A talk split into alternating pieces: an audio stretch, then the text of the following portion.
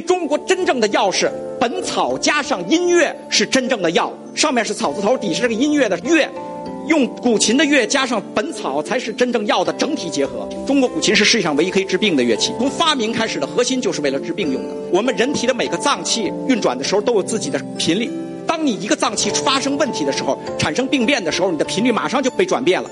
古琴干什么用？